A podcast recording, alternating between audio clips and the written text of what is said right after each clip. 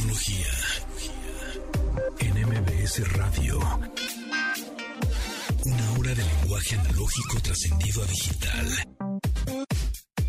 Gadgets, gadgets, tendencias. Tecnología vestible y avances que prueban que vivimos en la era que alguna vez soñamos como el futuro. Con José Antonio Pontón. Tecnología MBS Radio.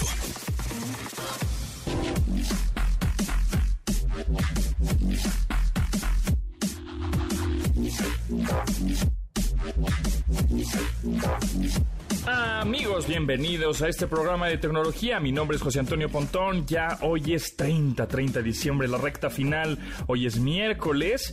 Y bueno, pues como hoy es miércoles, viene Mónica Mistreta porque es miércoles con M de Mónica Mistreta. Y Gonzalo Rojón, director de análisis de DCIU, este despacho de justamente de análisis en telecomunicaciones. Vamos a hablar de las OMBs. ¿Qué son las OMBs? Operadores móviles virtuales. Está. Y de los smartphones también también platicamos. Y bueno, también hemos platicado con él del comercio electrónico, cómo ha subido en esta pandemia, a quién le fue bien, a quién le fue no tan bien.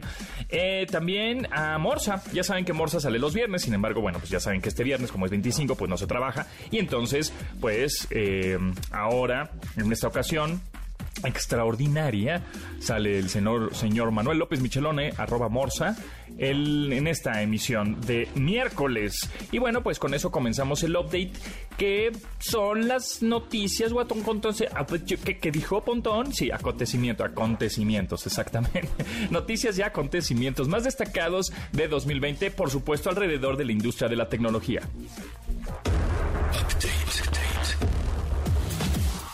Las noticias más destacadas en la industria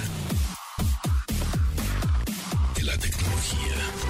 Una de las mayores tendencias que se dieron durante el confinamiento fue la creación de podcasts y videos, y desde marzo los micrófonos USB subieron de precio exponencialmente a causa de la demanda que generaron las videollamadas y la generación de contenidos en línea. Sin embargo, hace unos meses llegó un micrófono accesible y de muy buena calidad, Solocast de la marca HyperX, el cual será considerado como uno de los gadgets del año.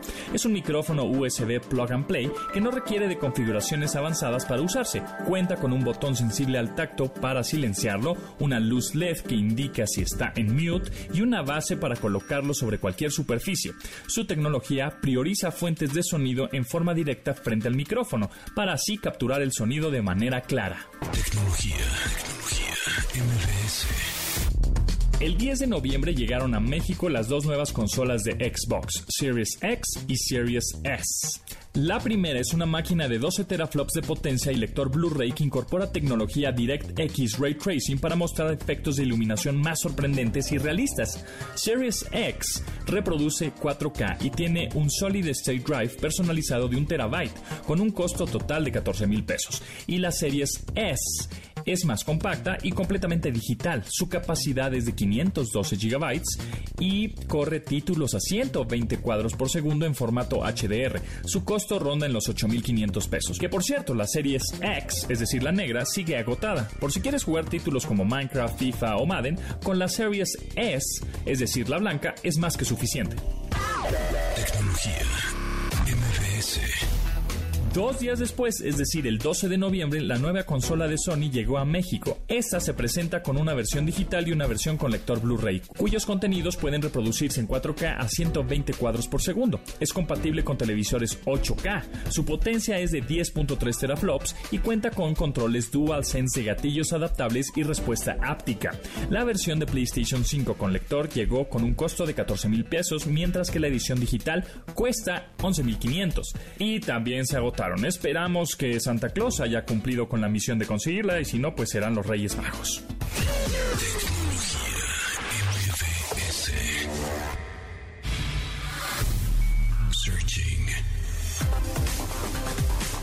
El significado de los términos tecnológicos.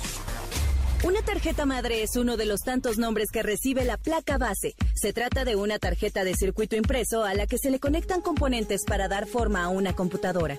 Esta es fundamental para los ordenadores de escritorio o dispositivos.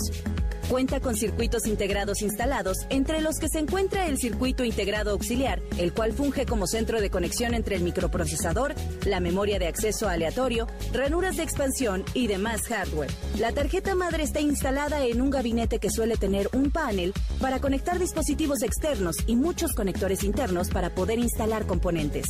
La placa base le permite realizar funciones básicas como pruebas, video, manejo de teclado, reconocimiento de externos y carga del sistema operativo. Síguenos en Instagram, arroba, como arroba, tecnología MBS. Y manda tus mensajes de voz. Algoritmo. Música en tecnología.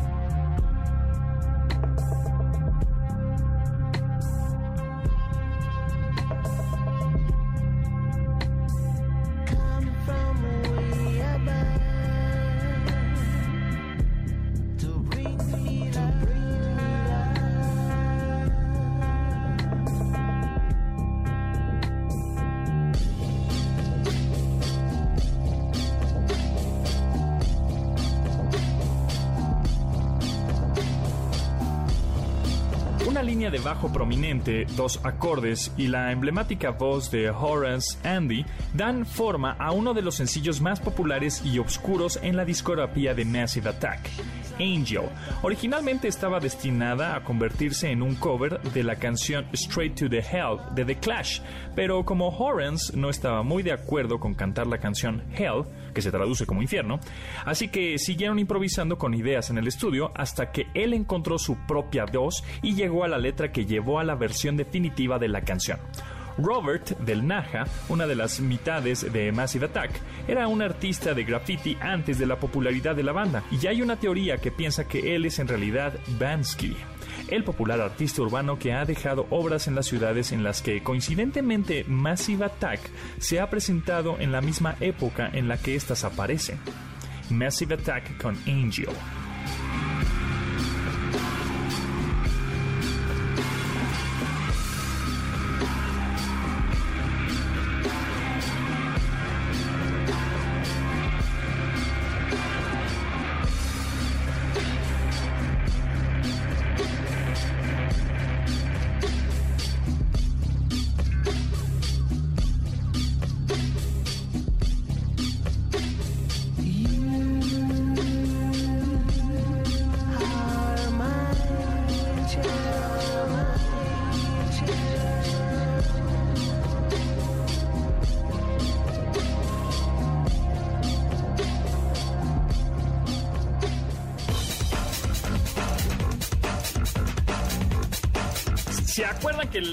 Unas semanas estuvimos platicando con Gonzalo Rojón, director de análisis en tele- telecomunicaciones de DCIU Competitive Intelligence Unit en México, que es una agencia de análisis en telecomunicaciones que nos da siempre datos eh, y números muy interesantes de todo tipo, desde videojuegos, cómo se comporta el mercado de la telefonía, del comercio electrónico, etcétera. Y en esta ocasión nos acompaña una vez más el señor Gonzalo Rojón. Es tu programa, amigo, es tu programa. Qué gusto de- saludarte, Pontón. Hombre, un placer, qué bueno, y gracias por tu tiempo. Eh, director de análisis en telecomunicaciones de CIU Competitive Intelligence Unit. Ah, Platícanos, eh, nos quedamos ahí con el pendiente de el, el market share o el mercado de, la, de los dispositivos como tal, ¿no? Del hardware, de los smartphones, del teléfono inteligente en México. ¿Cómo andamos? ¿Qué números nos comentas? Pues mira, déjame decirte que para el segundo trimestre del año eh, llegamos a acumular eh, 111 millones de smartphones en el país. O sea, eso es muchísimo, muchísimo. Hay que recordar que hay 121 millones de líneas, ¿no? De las cuales 111 pues ya son smartphones. Entonces, la verdad es que han tenido un crecimiento muy fuerte. Sin embargo, obviamente en la pandemia, volvemos al, tema de la pandemia, pues la verdad es que no les fue tan bien en ventas, ¿no? Y esto fue, pues claro, ¿qué, tan mal les fue? Déjame decirte que de un trimestre a otro, o sea, entre el segundo trimestre y el primer trimestre hubieron, hubo una pérdida del 39% de las ventas. Obviamente esto se debe a que estuvimos encerrados, a que la crisis empezó muy fuerte y pues lo último que pensabas en ese momento era en cambiar un dispositivo, ¿no? Sobre todo que sabemos que los dispositivos pues se están volviendo cada vez un poco, un poco menos asequibles, ¿no? Es decir, cada vez son un poquito más caros, este, sobre todo los de gama alta. Y entonces las personas tratan de conservar el dispositivo el mayor tiempo posible, ¿no? Se te puede romper, te pueden asaltar, desgraciadamente, y bueno, vas a tener que ir a comprar un, un teléfono nuevo, ¿no? Pero si estás en época de pandemia y te bajaron el sueldo, pues lo último que vas a pensar es en comprar un dispositivo. Entonces, de, todos los rubros que hemos hablado en, tu programa en las últimas semanas, pues los smartphones fue a unos de los que les fue peor durante el segundo trimestre. Sí se recuperaron en el tercer trimestre y esperamos que para el, trimestre que está en curso, que es el cuarto trimestre, pues sí esperamos que, que, tengan una, que se recuperen, pero en todo el año van a tener una pérdida si lo comparamos con las ventas del año pasado, ¿no? Una pérdida de alrededor del 3.5%.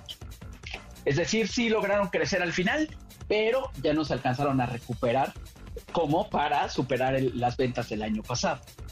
Sí, eh, a mí me, marcaron constantemente, oiga, este señor ya se venció su plan, no quiere renovarlo, no quiere un equipo nuevo. Que, pues, pues, no, es que prácticamente sí lo usas, pero si se te, no es lo mismo que se te caiga en tu casa, en la, no sé, en una alfombra, pues ser, o en el sofá, que se te caiga en la calle con una piedra en un bache, pues ya se te rompió, ¿no? O como dices, que salgas y alguien te lo, ahí te lo, te lo robe, o etcétera, ¿no? Entonces, pues sí, ahorita están todos así como, no quiere renovar su plan, no quiere cambiar de equipo pues creo que no es algo de primera necesidad, todavía me funciona.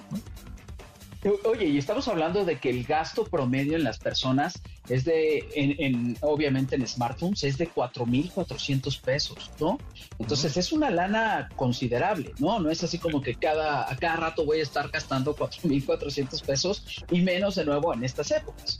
Entonces, pues sí, les ha ido mal, pero hablemos un poco de, la parte positiva de cómo se encuentra el mercado y quién, quién tiene qué, ¿no? A ver, déjame, déjame decirte que de todo el pastel, es decir, de los 111 millones de smartphones que hay allá afuera, pues Samsung tiene el 35.2%. Pues es el dominante. Es el dominante, ¿no? Y, yo creo que se debe, obviamente, a la calidad de los dispositivos, pero también porque tienen un dispositivo en cada segmento, ¿no? Si tú volteas a ver Samsung y quieres uno que esté más asequible a tu presupuesto, que se acerque más, pues lo tienen. Quieres el top, top, top el que se dobla la pantalla y que nadie lo tiene, eh, también tengo uno de esos, ¿no? Y a su ecosistema que está generando. Entonces, sí, definitivamente eh, eh, es, es el rey en el mercado de los smartphones. Exacto. Como dices, tiene, tiene muchas gamas, desde la gama baja, media, media alta, alta y super premium, ¿no? Exactamente, exactamente. Y después tenemos a Motorola, que está en un segundo lugar con 18.7%. Pues es mucha diferencia entre el primero y segundo lugar. Sí, muchísima, es bastante. Y ha ido disminuyendo un poco, ¿no? Es decir, al, al cuarto trimestre del año pasado Samsung tenía 35%. Eh, digo, ha aumentado un poquitín, ¿no? Pero sí se ha mantenido bastante, bastante sólido. Por el otro lado, Motorola sí ha venido creciendo y eso se debe porque se enfoca mucho en los jóvenes y no sé si has notado que todos sus dispositivos van a esta clase, eh, clase media, ¿no? O dispositivos de gama media, en el cual pues, pues tiene mucha circulación entre los jóvenes. ¿No? Entonces, eso ha sido su secreto. La verdad es que eh, han tenido un muy buen crecimiento. Hace un año tenían 15.6% y ahora tienen 18.7%, ¿no? Entonces, sí vienen, vienen con un crecimiento bastante, bastante positivo. Por el otro lado tenemos en tercer lugar a Huawei, ¿no? Que eh, tienen 14%. Obviamente eh, sí vemos que les está impactando un poco toda esta bronca que traen con Google y con el gobierno norteamericano, que esperemos que a ver si se resuelve ahora que va a haber un cambio en administración en, en el país vecino y a ver si cambian un poco de parecer, pero bueno, pues se queda todo esto en, puntos suspensivos. Y además Huawei y Motorola pues están a 4% más o menos ahí de distancia, o sea, Huawei está medio pisándole un poquito los talones a Motorola, Motorola no se va a dejar, pero Huawei viene con todo, tiene mucha lana. Y sí, como dice, le está, le está costando trabajo por esto de Google, entonces pues ahora sí que es un volado, ahí están las dos sopas, o le echan muchas ganas y le siguen metiendo este, mucha inversión para ganarle un segundo lugar en México, o de plano, pues van cayendo lugares, digo, lamentable por lo de Google, ¿no? sí, claro, claro. Que, eso es circunstancial, ¿no? Este, no, ya no se debe a la empresa, ¿no? Exacto. Y en un cuarto lugar se encuentra eh, Apple, ¿no? Que tiene 12.3% lo cual siempre se ha mantenido en esa barra, ¿no? desde que si revisamos esta misma gráfica de hace cinco o de hace ocho años, Apple siempre se encuentra en esa banda, siempre se encuentra entre el 11 y el 14%, ¿no? Ojo, esto no quiere decir que no vendan, ¿no? Sí venden y venden mucho, sin embargo, sus dispositivos son de gama premium, ¿no? ¿Cuánto te cuesta el smartphone más barato de Apple hoy? Sí, estamos hablando de Exactamente, 10 mil pesos, lo cual si lo comparas contra Android, pues obviamente eh, encuentras dispositivos desde los 2 mil pesos, ¿no? Mil, mil trescientos. Sí, aquí estos lugares que, eh, eh, de Samsung en primero, Motorola en segundo, Huawei en tercero y Apple en cuarto, no estamos hablando de qué tanto dinero generan, más bien de unidades de vida.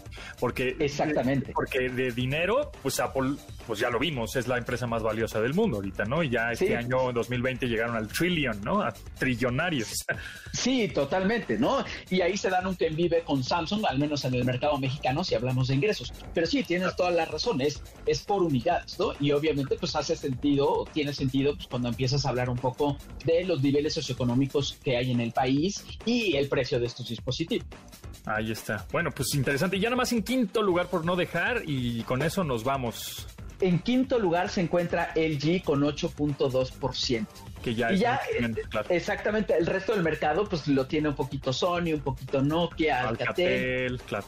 Y, el otros, ¿no? Que son muchísimas marcas que a lo mejor no son tan conocidas, pero que la verdad es que la gente los compra, ¿no? O sea, cuando de repente tú traes en la mente comprar un smartphone nuevo y vas y te dicen, oye, pero pues el nuevo iPhone o el nuevo cualquiera de las otras marcas te va a costar 7 mil pesos o 6 mil pesos y dices, híjole, ¿y qué tienes por dos mil pesos? ¿no? Ahí es donde entran estas marcas que a lo mejor no son tan conocidas, pero que tienen dispositivos muy buenos. O sea, la tecnología ya hizo su, su chamba, ¿no? Actualmente cualquier dispositivo, aunque sea de gama baja, pues ya tiene una muy buena resolución, una muy buena cámara y pues son bastante asequibles. Entonces ahí es donde empieza a crecer este, este pastel o este pedazo o esta rebanada de pastel de los otros. Claro, y hay que estar súper atentos el próximo año 2021 porque ya viene, pues ya, ya a finales de este año, pues ya conocimos que ya regresó Oppo, este Xiaomi viene fuerte, ¿no? Que ya está muy bien establecido y posicionado en México. Viene otra marca que se llama Realme, parte de Oppo. De OnePlus también tiene representación en México oficialmente. O sea, ya vienen otras marcas que son dominantes en Asia, que tienen buenos equipos, con buenas características, buenas especificaciones. Baratos y a un precio exacto, un buen precio. Entonces hay que estar súper atentos en, esta guerra de dispositivos y de marcas entre los coreanos y los chinos prácticamente. Bueno, y Apple, pero Apple siempre se cuece aparte, ¿no? Sí, totalmente, totalmente de acuerdo contigo. Muy bien, muchas gracias Gonzalo Rojón, director de análisis en telecomunicaciones en The CIU Competitive Intelligence Unit México. Muchas gracias, feliz año, pásatela muy bien. Y bueno, pues ahí nos estaremos escuchando y eh, muy atentos a The CIU, al Twitter. ¿En dónde te puede seguir la gente, por cierto? Me puede seguir en arroba G Rojón G, o sea, es G de Gonzalo, Rojón mi apellido y, mi segunda letra es G también de González. Perfecto. G pues Rojón G. G Rojón G. Ahí está para que lo sigan, sugerencias, comentarios o números interesantes que, que, pueda compartir, pues ahí está, síganlo por ahí. Muchísimas gracias Gonzalo, que estés muy bien. Gracias Pontón por invitarme y feliz año a todo el mundo.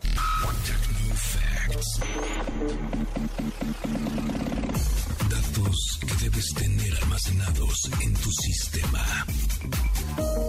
En datos sobre los cambios que trajo el confinamiento y limitación de actividades públicas respecto al uso de móviles y redes sociales en el último trimestre, hay varias cifras que llaman la atención. Casi todas las principales plataformas sociales del mundo mostraron un gran incremento de audiencia en los últimos tres meses. El caso de Instagram agregó la mayor cantidad de nuevos usuarios entre julio y septiembre de 2020, con cifras de incremento que superan las de Facebook. La audiencia publicitaria de Instagram ha crecido en más de 76 millones de usuarios en los últimos tres meses, con lo que alcanza un total de 1.16 mil millones de personas a principios de octubre de 2020. En cambio, la audiencia publicitaria global de Facebook creció solo 45 millones durante el mismo periodo.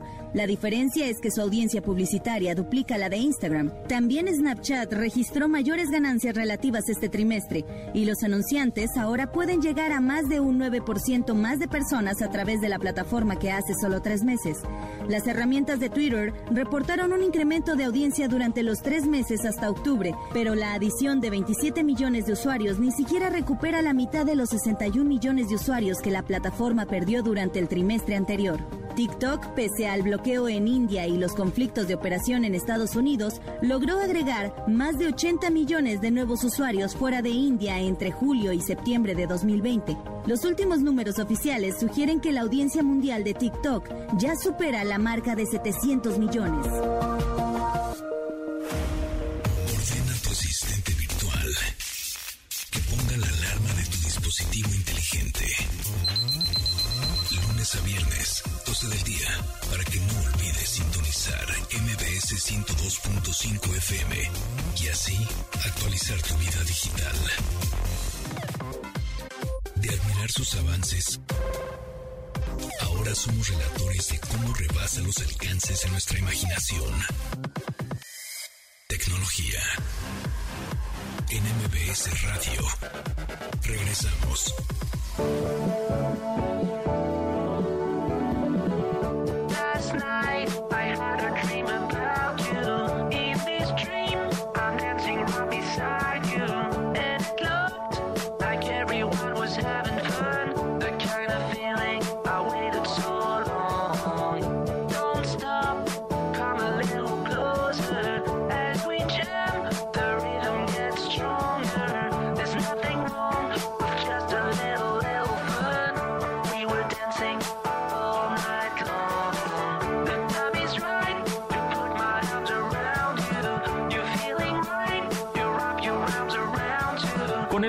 Un sampleo de I Love You More de George Duke, al que procesaron en forma de una canción pop electrónica, Daft Punk dio forma a la melodía que las letras de DJ Sneak sobre un amor no platicado.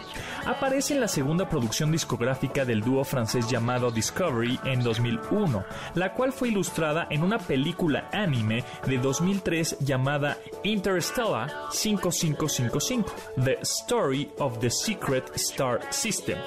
Este se convirtió en uno de los tantos éxitos del par y ayudó a dar forma al legado que eventualmente les hizo reputación como un par de robots expertos en hacer música electrónica bailable, Daft Punk Digital Love.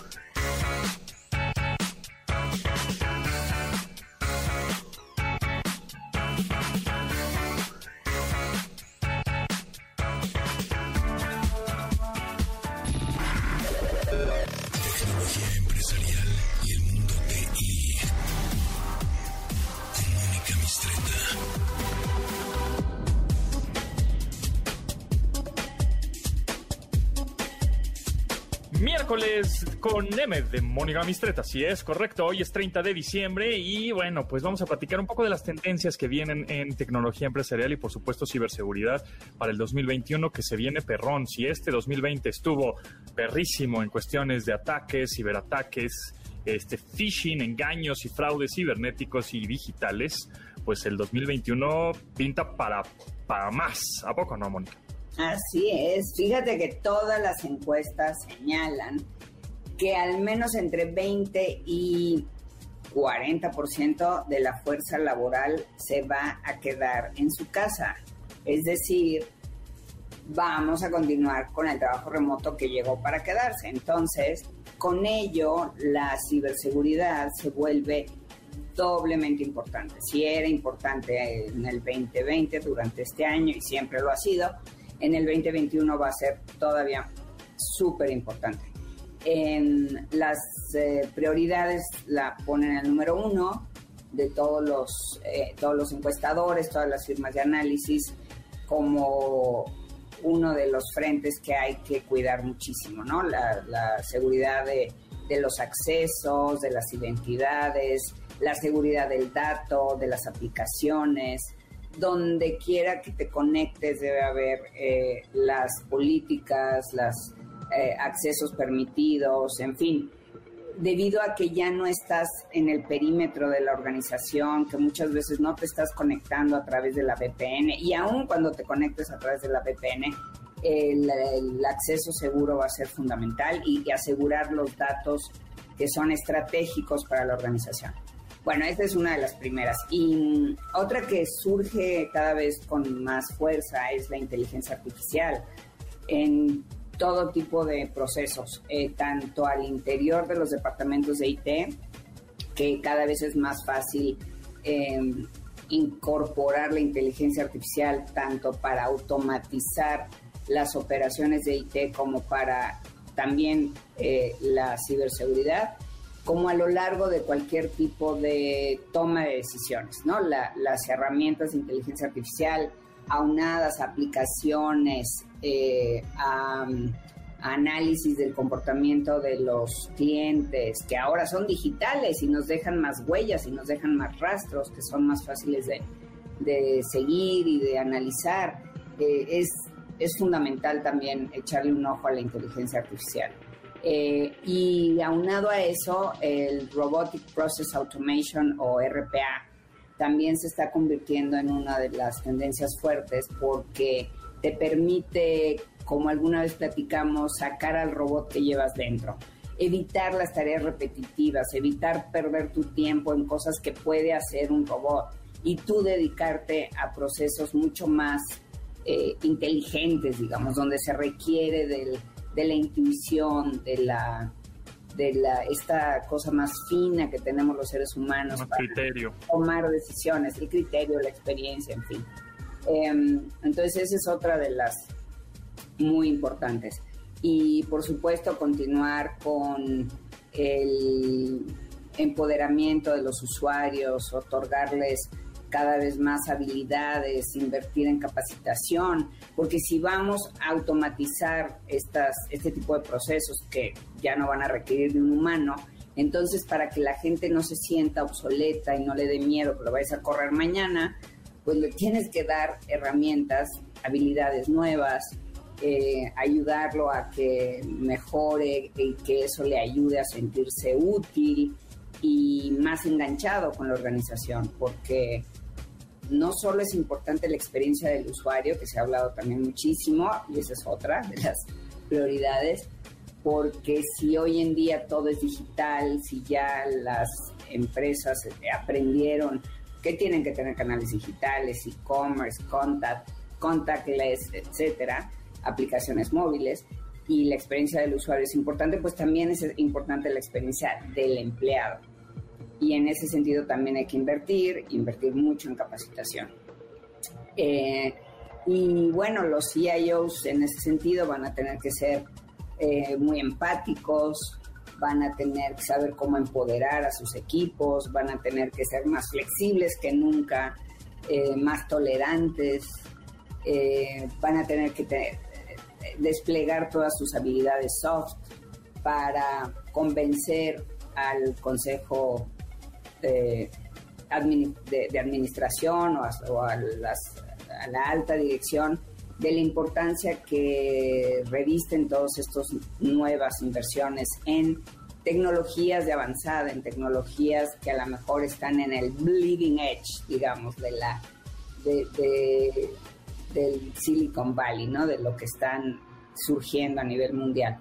Eh, América Latina siempre anda un pasito atrás en adopción de tecnología, pero creo que cada vez nos estamos incorporando más rápido a la adopción de nuevas tecnologías y eso es de aplaudirse porque, pues, como sabemos, el COVID-19 le dio un impulso a la transformación digital como nada en la vida le hubiera dado.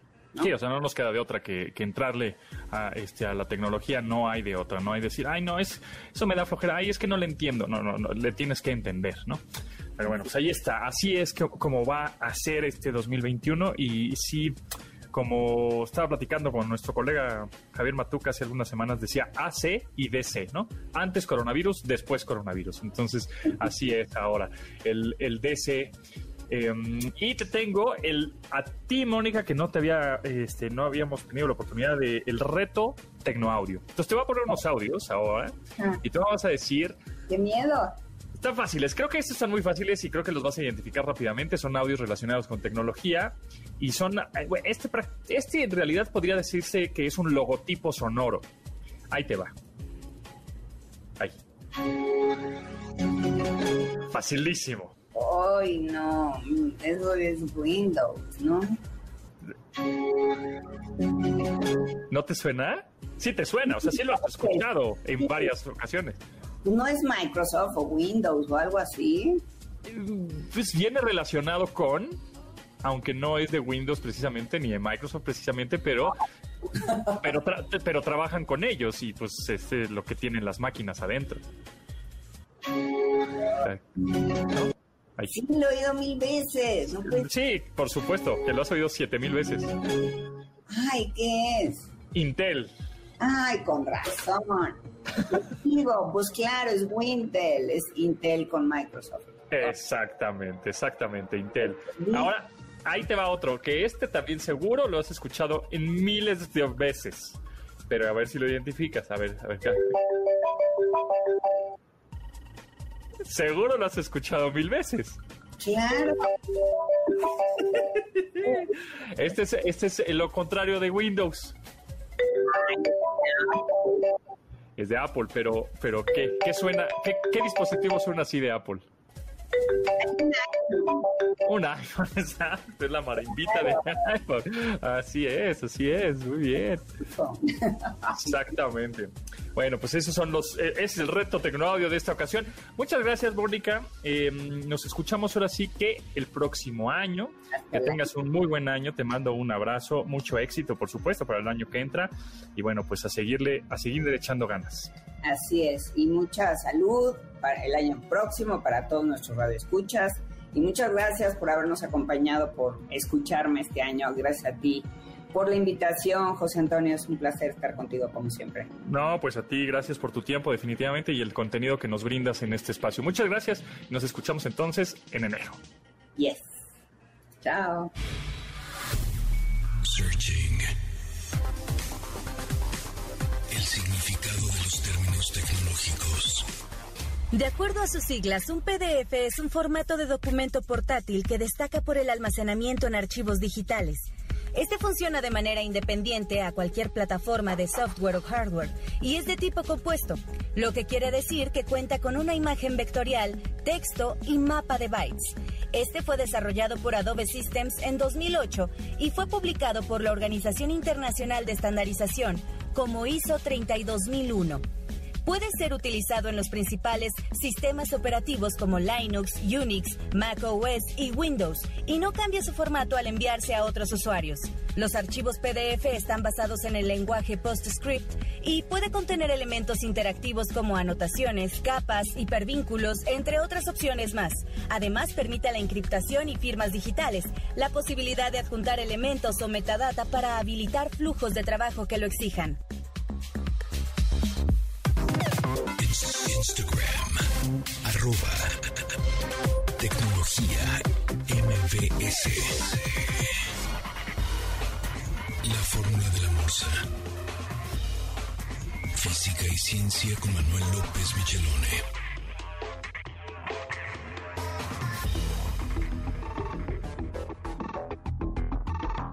Manuel López Michelone por lo general sale los viernes en este programa, sin embargo, pues como el viernes es primero sí, es primero de enero, bueno, pues no va a haber programa, entonces eh, no quisimos eh, dejar la oportunidad de escuchar a la ciencia, a, a la física y un poco de ajedrez de Manuel López Michelone, arroba Morsa en Twitter, eh, arroba Manuel Morsa en Instagram o también en su canal de YouTube que nos enseña qué es el gambito de dama. Ahí está, si ustedes están Ahí muy clavados con la serie de, de Queen's Gambit, esta serie de ajedrez que son siete episodios en Netflix, y no saben qué es el gambito de dama, bueno, pues ahí mm, Manuel Morsa en YouTube te lo explica. Pero en esta ocasión, Morsa, eh, vamos a platicar de cuál es el cómputo, o qué es más bien el cómputo cuántico. ¿Cómo estás? Hola, Punto, ¿cómo estás? Pues todo bien aquí, este, terminando el año, ¿verdad? Sí, ya. ¿Qué vamos a hacer? Ya se- ahora, bueno, a ver si ya se acaba este 2020, que todos estamos un poquito diciendo ya que se acabe, ¿no? Que llegue el nuevo año. Sí, aunque digo, no, no por arte de magia de un día a otro va a cambiar el mundo, pero No, Pero pasa- supuesto que pasa el no, pero son de esas cosas que la- que- psicológicas, ¿no? De que cambias el ciclo y esas cosas, ¿no? Exacto. quiero creer que algún cambio habrá. Pero bueno, es cierto, de un día a otro no cambian las cosas. Pero bueno, vamos a ver. Pues mira, Pontón, la computación cuántica, sí, Ajá. es. eh, bueno, déjame antes, antes hacer un, este, una, una revisión al respecto. Tenemos computadoras y las computadoras trabajan con ceros y unos, que son hay electricidad o no hay electricidad. Entonces lo que hacemos es ponemos un montón de cablecitos, ¿sí? Y los juntamos y con eso formamos letras. Por ejemplo, ocho, ocho, un- ocho cables pueden formar un valor de 0 a 256. Perdón, 0 a 255, es decir, 256 valores posibles. Y yo le puedo asignar a cada valor una letra. Por decirte algo, el 64 es la arroba, el 65 es la A, el 66 es la B, etcétera, ¿no?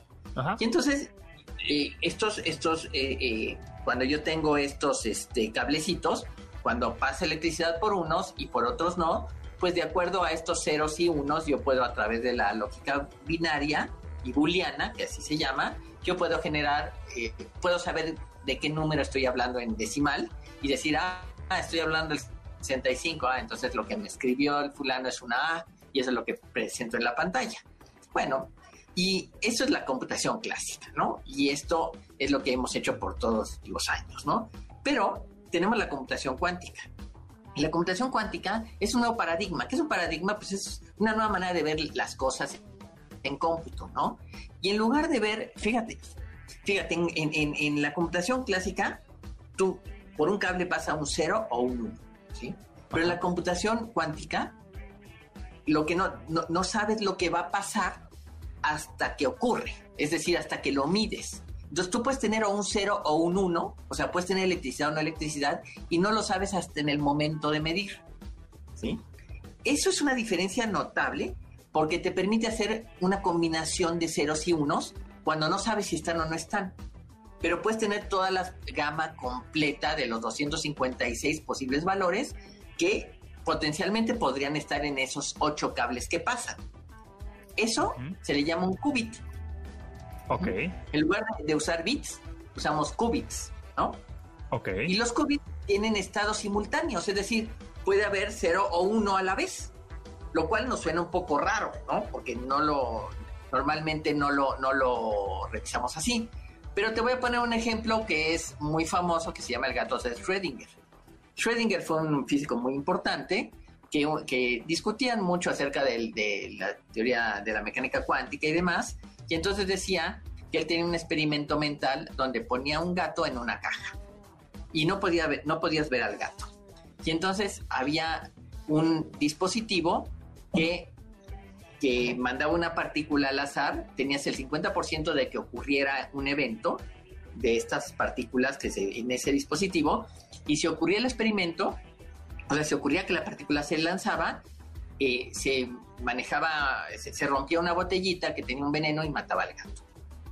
Ese se llama el descubrimiento del gato de Schrödinger. Pero tenías el 50% de que eso no ocurriera. O sea, podía ocurrir o no ocurrir. Y entonces la pregunta que se hacía Schrödinger es, ¿el gato está vivo o está muerto? Ok. Y la respuesta es que está vivo y está muerto al mismo tiempo, porque tienes lo- todos los estados. Ok. Mientras, no, mientras, no midas, mientras no veas al gato, Ajá. ¿sí? No sabes qué está pasando. Tienes el 50%, tú puedes pensar que está vivo o puedes pensar que está muerto, ¿sí? Según Einstein, Einstein decía, no, lo que pasa es que Schrödinger nos está haciendo trampa, porque lo que pasa es que nosotros, nos falta información.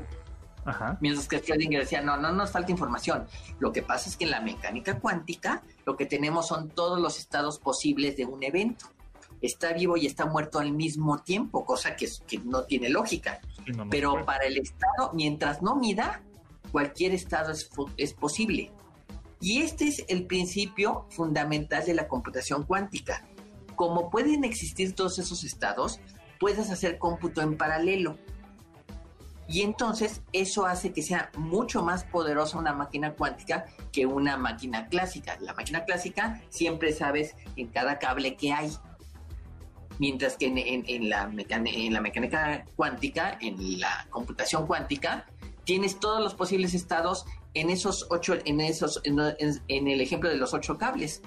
Y entonces cualquier, cualquier valor se puede dar, ¿sí?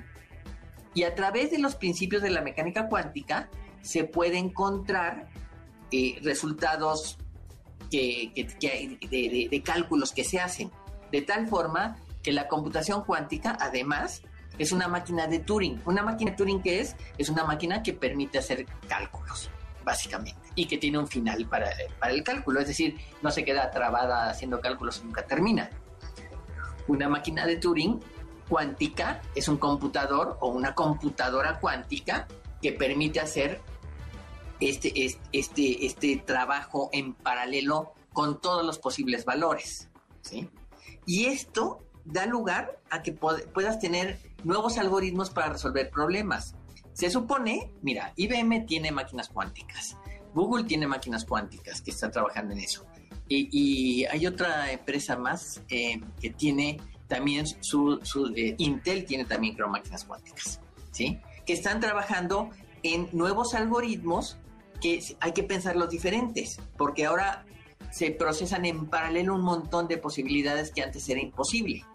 ¿sí? Obviamente necesitas lenguajes adecuados, lenguajes de programación, para trabajar con la mecánica cuántica, ¿no? O sea, con los algoritmos eh, que ahora están bajo los principios de la mecánica cuántica y no de la mecánica clásica, ¿no?